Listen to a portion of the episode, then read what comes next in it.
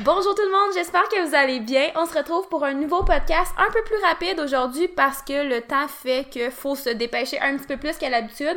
On va pas rusher le podcast, on a juste choisi un sujet qui allait se faire un petit peu plus rapidement pour que ça soit quand même intéressant tout de même. Sur ce, Brian, as-tu des choses à dire aujourd'hui? Non, c'est ça. À part que le podcast risque d'être assez rapide, 20-25 minutes, j'aimerais ça qu'on se limite à ça. Euh, grosse semaine cette semaine. Euh, mais non, sinon, j'ai pas d'autres annonces à faire rapidement comme à l'habitude. Si jamais vous aimez le podcast, n'hésitez pas à donner un 5 étoiles sur euh, iTunes ou n'importe quoi l'application que vous écoutez le podcast. Partagez-le dans votre story, parlez-en à quelqu'un ou faites tout simplement juste vous abonner comme ça, vous allez jamais rater aucun épisode. Super. Fait que, dans le fond, aujourd'hui, on s'est inspiré d'une question sur Instagram qu'on avait reçue. La question exacte, là, je sais plus trop exactement, mais tu sais, c'était comme, est-ce que faudrait se, mettons en powerlifting, est-ce qu'il faudrait se hype en faisant de la visualisation pour comme un peu imiter le contexte de compétition ou si on peut faire de la visualisation dans une, mon dieu, visualisation, c'est quand même pas facile à dire, dans une ambiance calme. C'est ça. Fait que moi, je pense que je l'avais compris un peu comme ça. La personne veut pratiquer la visualisation. On a déjà parlé dans plusieurs podcasts que euh, la visualisation peut être, puis être, prouvé aussi scientifiquement que c'est super efficace pour améliorer euh, des fois même la technique, mais aussi la performance en général. Donc, est-ce que quand on fait de la visualisation, on devrait s'imiter comme les sensations qu'on ressent pendant un lever? Par exemple, si tu es super excité euh, euh, de, de t'activer beaucoup en faisant ta visualisation, ou tu devrais être tout simplement vraiment calme, couché dans ton lit, les yeux fermés, en écoutant une petite musique de méditation lesquels qu'on devrait utiliser. Donc, on va répondre à cette question-là, mais on veut quand même y aller un petit peu plus large que juste se restreindre à la visualisation. Donc, on voulait parler euh, de, du niveau d'activation en général qu'on devrait avoir soit pendant l'entraînement ou pendant euh, les compétitions avant un lever important en général. Puis tu sais, on, souvent on va dire le niveau d'activation optimale ou la zone d'activation optimale. Fait que tu sais, déjà là, en intégrant le mot optimal, ça fait que peut-être que ça sonne une petite cloche, puis vous dites peut-être que moi, mon niveau optimal, ça c'est pas pareil comme la personne à côté de moi. Mhm. Fait que gardez ça en tête tout au long du podcast. Exact. Donc, euh, c'est important de savoir, on va commencer comme ça euh, directement, de dire que euh, d'être plus activé ou d'être plus excité n'est pas nécessairement mieux que de, que de l'être moins. par exemple, souvent on va voir en compétition, euh, surtout on voit ça au troisième deadlift d'une compétition, le monde vont sniffer de l'ammoniaque, ils vont avoir euh, ils vont demander à leur coach ou à leur partenaire de leur donner une claque d'aldo super fort, puis là ils vont crier, on va croire que c'est des gorilles. Euh, puis ils vont se faire tirer les oreilles pour euh, justement d'être plus activés. Donc, puis ils vont écouter la, classique, la musique de démon là, dans les oreilles. fait c'est assez classique, on voit ça pas mal à toutes les compétitions de powerlifting. Puis on pourrait penser que ah ben c'est peut-être ça qu'il faut faire, c'est peut-être euh, la bonne façon d'approcher un, lever important parce que tu si plus activé, possiblement tu risques d'être plus fort, plus enragé. mais au risque de peut-être surprendre certaines personnes, c'est pas tout à fait le cas. Puis chaque personne a une zone d'activation optimale. Moi, à l'inverse, je vais, me prendre un exemple parce que je pense que je suis assez, euh, je suis peut-être à l'extrême de ça. Puis j'ai déjà entendu des, euh, des, euh, des histoires un peu plus extrêmes que moi, là, comme il y avait un athlète au championnat du monde, c'est je pense que la, je me souviens plus le, nom de cette tête là mais c'était une femme dans, dans la catégorie open puis elle était championne du monde puis elle elle lisait un livre entre ses essais un livre de un roman le relax. Elle lisait entre ses euh, entre ses essais puis pourtant, elle était championne du monde, elle avait pas besoin de, de crier ou d'écouter sa musique de mort entre chaque essai. Puis tu sais, ça c'est pour dire, c'est probablement pas qu'elle s'en foutait un peu de ses essais, là. C'est pas genre, je m'en vais faire un lever, puis après ça, je m'en vais m'occuper, là. Tu sais, probablement que pour elle, c'était une façon de descendre un petit peu son niveau d'activation. Peut-être, par exemple, que c'est une personne qui est naturellement très stressée, euh, tu sais, que, qui va qui va facilement, si on veut, s'activer, mais tu sais, comme on a dit tantôt, être trop activé, c'est pas nécessairement mieux. Fait que peut-être que pour elle, c'était une façon de redescendre dans sa zone optimale d'activation. Exact. Puis pour moi, moi, je suis peut-être pas aussi extrême que ça, mais c'est tout le temps plus facile de parler pour soi-même. Euh, moi, j'écoute souvent de la musique très relaxe entre mes, euh, entre mes, entre mes essais. Souvent, je vais être avec Hello, c'est tout le temps toi, Hello, qui me, qui me coach en compé. Euh, je vais faire des blagues, je vais, je vais rire entre mes essais. Puis des fois, Hello, au début, euh, était comme, mais ben là, concentre-toi un peu. Mais pour moi, c'est ma façon de me concentrer, puis je suis tellement stressé. même si je le laisse pas paraître, je suis tellement stressé que de faire des blagues, ça diminue mon niveau de stress puis ça me permet de performer encore mieux. Euh, quand j'ai commencé le powerlifting il y a 5-6 ans, j'étais complètement le cas que j'ai décrit au début, la musique de mort, euh, l'ammoniaque puis tout. Puis j'ai jamais vraiment performé au niveau que j'étais capable de performer en compétition parce que justement j'arrivais puis je faisais des erreurs techniques, je faisais des, des erreurs que normalement je faisais pas à l'entraînement, mais parce que là, mon niveau d'activation était tellement élevé que je faisais des erreurs que je faisais pas d'habitude, puis en, en essayant, faisant des tests, puis en voyant que, ok, ben quand je suis juste plus relax, plus chill, ben j'ai un niveau de performance beaucoup plus élevé. Euh, donc, je pense, tu voulais-tu ajouter d'autres choses là-dessus? Là? Non, je pense que tu l'as bien expliqué. Peut-être plus parler un peu de la, de la zone d'activation optimale. Il y a certaines personnes, comme on a dit, qui vont être qui vont être ils vont avoir des bénéfices à d'être plus activés. Puis si on prend l'exemple, on va comparer peut-être un golfeur avec un, un powerlifter ou un autre sport qui a besoin de ou un joueur de football des fois on voit ça c'est super activé euh, tu vas pas voir un golfeur au 18e trou avant pour euh, gagner le le master de, je connais pas le golf, là, mais le master de tel tournoi. Puis là, il y a un, il y a un, un cours roulé de 6 verges à faire pour la victoire. Tu vas pas le voir sniffer son ammoniaque à demander à son caddie d'y donner des claques d'aldo puis là, gueuler de super fort. Tu verras pas ça. Pourquoi? Parce que un golfeur a besoin d'un petit peu plus de concentration, puis il a besoin d'un niveau d'activation beaucoup plus bas. Parce que de façon générale, plus le niveau d'activation va d'être bas, plus on va être capable de, voir l'ensemble des choses puis de considérer plusieurs facteurs. Par exemple, euh, le golfeur, il va, avoir, il va avoir besoin de considérer euh, l'inclinaison du terrain, le vent, tout le type de bâton qu'il va utiliser. Donc, lui a besoin de considérer plusieurs choses. Il a besoin d'être calme pour penser à tous ces petits détails-là pour devoir ne pas rien négliger parce que sinon ça un millimètre d'un côté versus ça fait la différence au golf. Puis tu sais pour donner comme un exemple aussi si jamais tu sais il serait pour raison X trop activé pour ce qu'il a besoin ben c'est un peu comme si tous les paramètres que tu viens de nommer ben c'est comme s'il les regardait à travers d'une paille par exemple. Mhm. Donc il va manquer un peu des informations importantes si on veut. Exact. Fait à l'inverse, quelqu'un, on peut prendre l'exemple encore du powerlifting. Le powerlifting comparativement au golf, je dis pas que c'est un sport plus facile, mais t'as moins de choses à penser pendant tes levées. sais. Quand tu fais du deadlift, je veux dire, tu prends la barre, t'attires. Oui, t'as un certain niveau de technique que tu dois maintenir, mais t'as pas à prendre en considération euh, le vent, puis c'est simple quand même. Donc c'est pour ça qu'en qu'en powerlifting, la tâche est beaucoup plus simple. T'as moins, t'as un moins grand niveau de un grand un moins grand niveau intellectuel qu'on va dire j'aime pas ça dire ce terme là j'ai pas un meilleur terme pour dire mais tu as moins besoin d'y réfléchir un peu donc c'est pour ça que le niveau d'activation peut dans certains cas dans certains individus d'être beaucoup plus élevé euh, qu'au golf. Surtout quand tu deviens expérimenté, tu sais, je veux dire, la technique, à un moment donné, ça devient pratiquement euh, c'est un pas un réflexe mais ça devient pratiquement automatique fait que ça fait des éléments en moins. Fait que souvent aussi ce qu'on va dire c'est que chez les débutants on va essayer d'aller viser peut-être un niveau d'activation un petit peu plus bas que chez les plus expérimentés. Encore là ça va dépendre d'une personne à l'autre mais généralement c'est ce qu'on recommande aux débutants.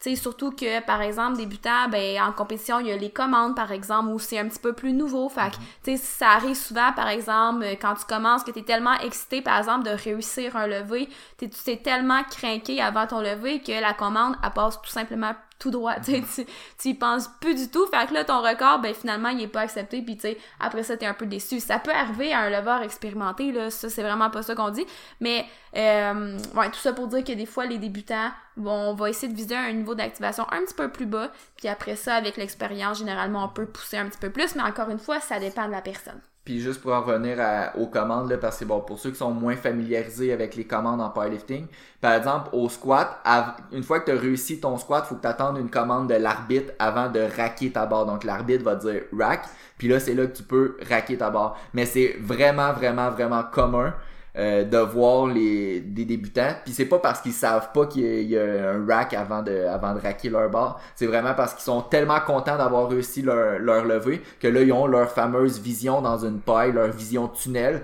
Puis qu'ils ils pensent juste à la réussite de leur levée. Ils sont tellement contents ils raquent leur, leur barre. Mais malheureusement en compétition Euh, ça fait la différence. Des fois. Tu sais, si tu manques ton troisième essai, des fois, ça peut faire une immense différence sur ton total, sur un positionnement si c'est une compétition qui est qui est serré avec quelqu'un ou pour un titre même. Donc, des fois... Ou sur un classement, ben pas un classement, mais une qualification pour une prochaine compétition mhm. aussi. Fait que des fois, c'est ça, ça fait une différence. Même chose avec le deadlift. Une fois que le deadlift est complété en compétition, il faut attendre la, la commande down de l'arbitre.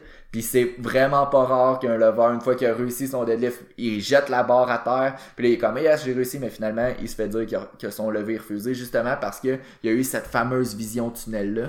Mais aussi parce que des fois, excuse, il y en a qui, en l'entraînement, vont tout simplement rusher leur rep, fait qu'ils vont arriver en haut du deadlift, puis ils vont pas prendre de pause, ils vont tout de suite descendre à bord au sol. Fait que, tu sais, à force de tout le temps pratiquer de cette façon-là, c'est sûr que des fois, arrivé en compétition, si t'es habitué de lâcher ta barre quand t'es rendu en haut, ben, ça se peut que ça t'arrive si justement t'as la vision tunnel. Fait que, tu sais, pour donner un coup de pouce, qu'on recommande à nos athlètes, c'est de pratiquer à l'entraînement, à prendre le temps de d'attendre quelques secondes rendu en haut, de tenir la barre dans les mains jusqu'à temps qu'elle atteigne le sol, c'est au squat de pas tout de suite raquer la barre à la fin du lever, d'attendre une petite seconde juste pour automatiser comme je disais tantôt un peu euh, cette portion euh, plus euh, technique là, tu Fait que pour faire peut-être un résumé rapide, plus que la tâche va être complexe, plus que ça va impliquer de la motricité fine. Donc, quand on parle de motricité fine, on va parler de tout ce qui est avec les doigts, les petits mouvements précis. Plus bas devrait être votre niveau d'activation. À l'inverse, plus que ça va être des gros mouvements, des patrons moteurs globales qui impliquent des grosses masses musculaires, euh, plus que le mouvement est simple, plus haut votre niveau d'activation devrait être. Puis pour les, les, débutants versus les lovers avancés, ben puisque les débutants, généralement, la technique est moins bien acquise, généralement, on va recommander d'avoir un niveau d'activation un petit peu plus bas parce qu'ils ont plus de choses à penser. Euh, puis plus de, de, petits détails à penser qu'un lover avancé que son, sa technique, il a pu à y penser, tout est autonome. Donc, euh, c'est la différence principale. Puis, grosso modo, en powerlifting, on peut quand même se permettre un niveau d'activation relativement élevé comparativement à d'autres sports pour les raisons qu'on a nommées mhm. tantôt. Mais encore une fois, comme on va le voir, euh, je veux dire, ça va vraiment varier d'une personne à l'autre. Puis, tu sais, avec l'exemple de Bren au début, ou de la personne qui était au championnat du monde, puis qui lisait entre ses essais, ben, tu sais, vraiment que ça varie d'une personne à l'autre. Puis, il y a différents facteurs aussi qui peuvent influencer votre niveau euh, optimal d'activation. Euh, ben c'est sûr qu'en compétition, ça va être différent qu'à l'entraînement. Mais juste à l'entraînement, tu sais, si tu t'entraînes, par exemple, le matin, t'es un petit peu endormi encore, ben là, ça se peut que t'ailles à te...